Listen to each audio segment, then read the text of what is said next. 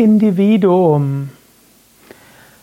Hallo und herzlich willkommen zu einem philosophischen Vortrag, ja auch spirituellen Vortrag zum Thema Individuum.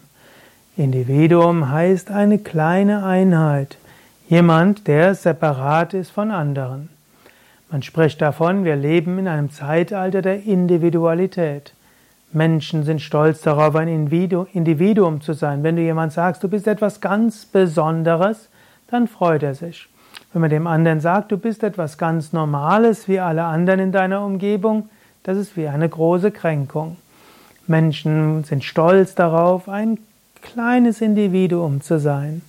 Aber Menschen wissen gleichzeitig, als Individuum werden sie auch nicht dauerhaft glücklich sein.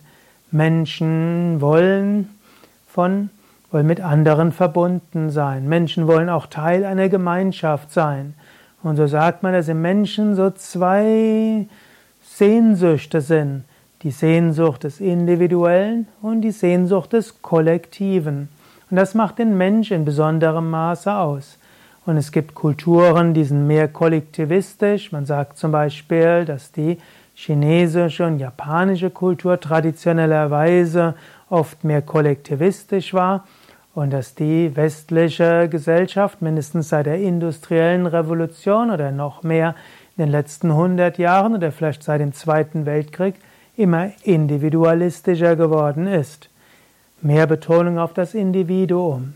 Es gibt ja auch die individuellen Freiheitsrechte, Recht auf Leben, Recht auf freie Meinungsäußerung, die Würde des Menschen und so weiter. Das sind alles Rechte des Einzelnen.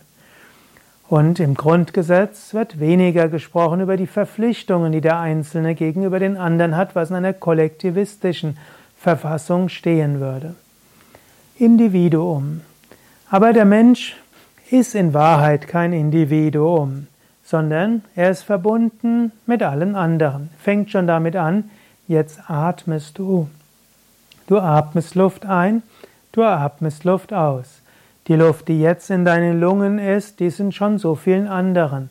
Und der Sauerstoff, der jetzt in deinem Blut zirkuliert und vielleicht Teil deiner Zellen geworden ist, war vorher schon in anderen Pflanzen und die daraus Sauerstoff gemacht haben, die vorher Kohlendioxid aufgenommen haben. Dieses Kohlendioxid stammt vielleicht von deinem Nachbarn, der ausgeatmet hat und so weiter.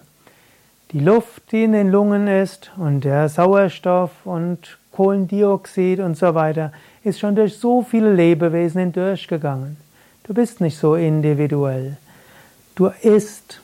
Was du isst, war vorher ein anderes Lebewesen. Vielleicht eine Tomate, vielleicht ein Getreide, vielleicht eine Wurzel. Und aus dir wird vielleicht, wenn du jetzt nicht verbrannt wirst, sondern wenn du beerdigt wirst, werden Würmer entstehen. Und die Würmer werden wieder Kot erzeugen, aus den Pflanzen kommen, aus diesen Pflanzen werden sich Vögel ernähren, aus ihrem Kot werden sich dann wieder andere Pflanzen bilden, die wieder andere Wesen essen werden. Kreislauf des Lebens. So individuell bist du nicht. Man sagt ja auch gerne, die Erde ist wie ein großer Organismus. Es gab einen Biologen, der nannte sich Lovelock, der hat die Gaia-Hypothese aufgestellt. Er hat gesagt, die Erde als Ganzes verhält sich wie ein Organismus. Und so sind wir alle wie Zellen. Man könnte zwar sagen, eine einzelne Zelle ist ein Individuum, aber die einzelne Zelle kann nicht ohne die anderen Zellen leben. Sie ist Teil des Ganzen. Und so ist das Individuum nur scheinbar individuell, letztlich ist es Teil des Ganzen. Wenn das Individuum sich abgekapselt fühlt von anderen, dann ist dort Leiden. Nicht umsonst ist Einsamkeit eine der großen Beschwerden unserer Zeit. Es ist das Jahr 2018 und in Großbritannien gibt es inzwischen auch einen Minister, der, gegen, der dafür zuständig ist, Menschen zu helfen, aus Einsamkeit herauszukommen. Gerade weil Menschen so viel auf ihrer Individualität bestehen, führt es auch zu Einsamkeit in Krisensituationen oder auch im Alter oder wenn der Partner einen verlässt oder weil man sich zu sehr auf seine Individualität besonnen, hat, gibt es keine Nachbarn, keine Freunde und so weiter. Im Vedanta gibt es noch eine philosophische und spirituelle Dimension des Individuellen. Im Vedanta-System, welches ein Yoga-System ist, eine Yoga-Philosophie heißt es, es gibt kein Individuum. In Wahrheit gibt es nur ein kosmisches Bewusstsein, Brahman genannt. Dieses kosmische Bewusstsein drückt sich aus in der ganzen Welt. Und in der ganzen Welt gibt es dann Teile und in diesen Teile der Welt spiegelt sich das kosmische Bewusstsein. Was der Mensch ist, ist letztlich das kosmische Bewusstsein gespiegelt in einem Körper-Psyche-System. Und jetzt, wenn sich dieses Bewusstsein spiegelt in diesem Körper und der Psyche, denkt er sich, ich bin Körper und Psyche und ist dann aber unzufrieden, weil es sich dann irgendwo getrennt fühlt. Kosmisches Bewusstsein, manifestierend als Einzelseele, ist mit nicht zufrieden, damit Individuum zu sein, möchte wieder aus der Individualität herauskommen. Du bist also diese Spiegelung des Kosmischen, ähnlich wie die Sonne kann in einem Eimer Wasser gespiegelt werden.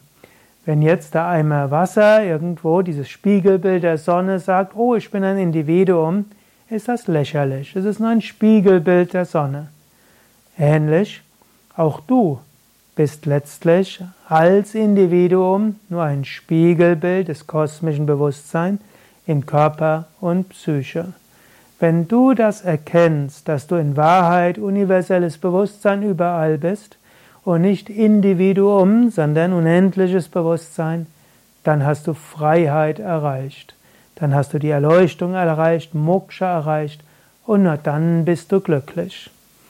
Auf dem Weg dorthin kann es manchmal hilfreich sein, deine Individualität zu bestärken. Denn in dieser Gesellschaft ist jetzt nicht viel Unterstützung für den spirituellen Weg. So musst du dich als Individuum erstmal absetzen von dem, was normal ist. Aber dann überwinde die Individualität, indem du die Einheit mit dem Unendlichen verwirklichst. Ja, danke fürs Zuhören. Mein Name Sukadev von www.yoga-vidya.de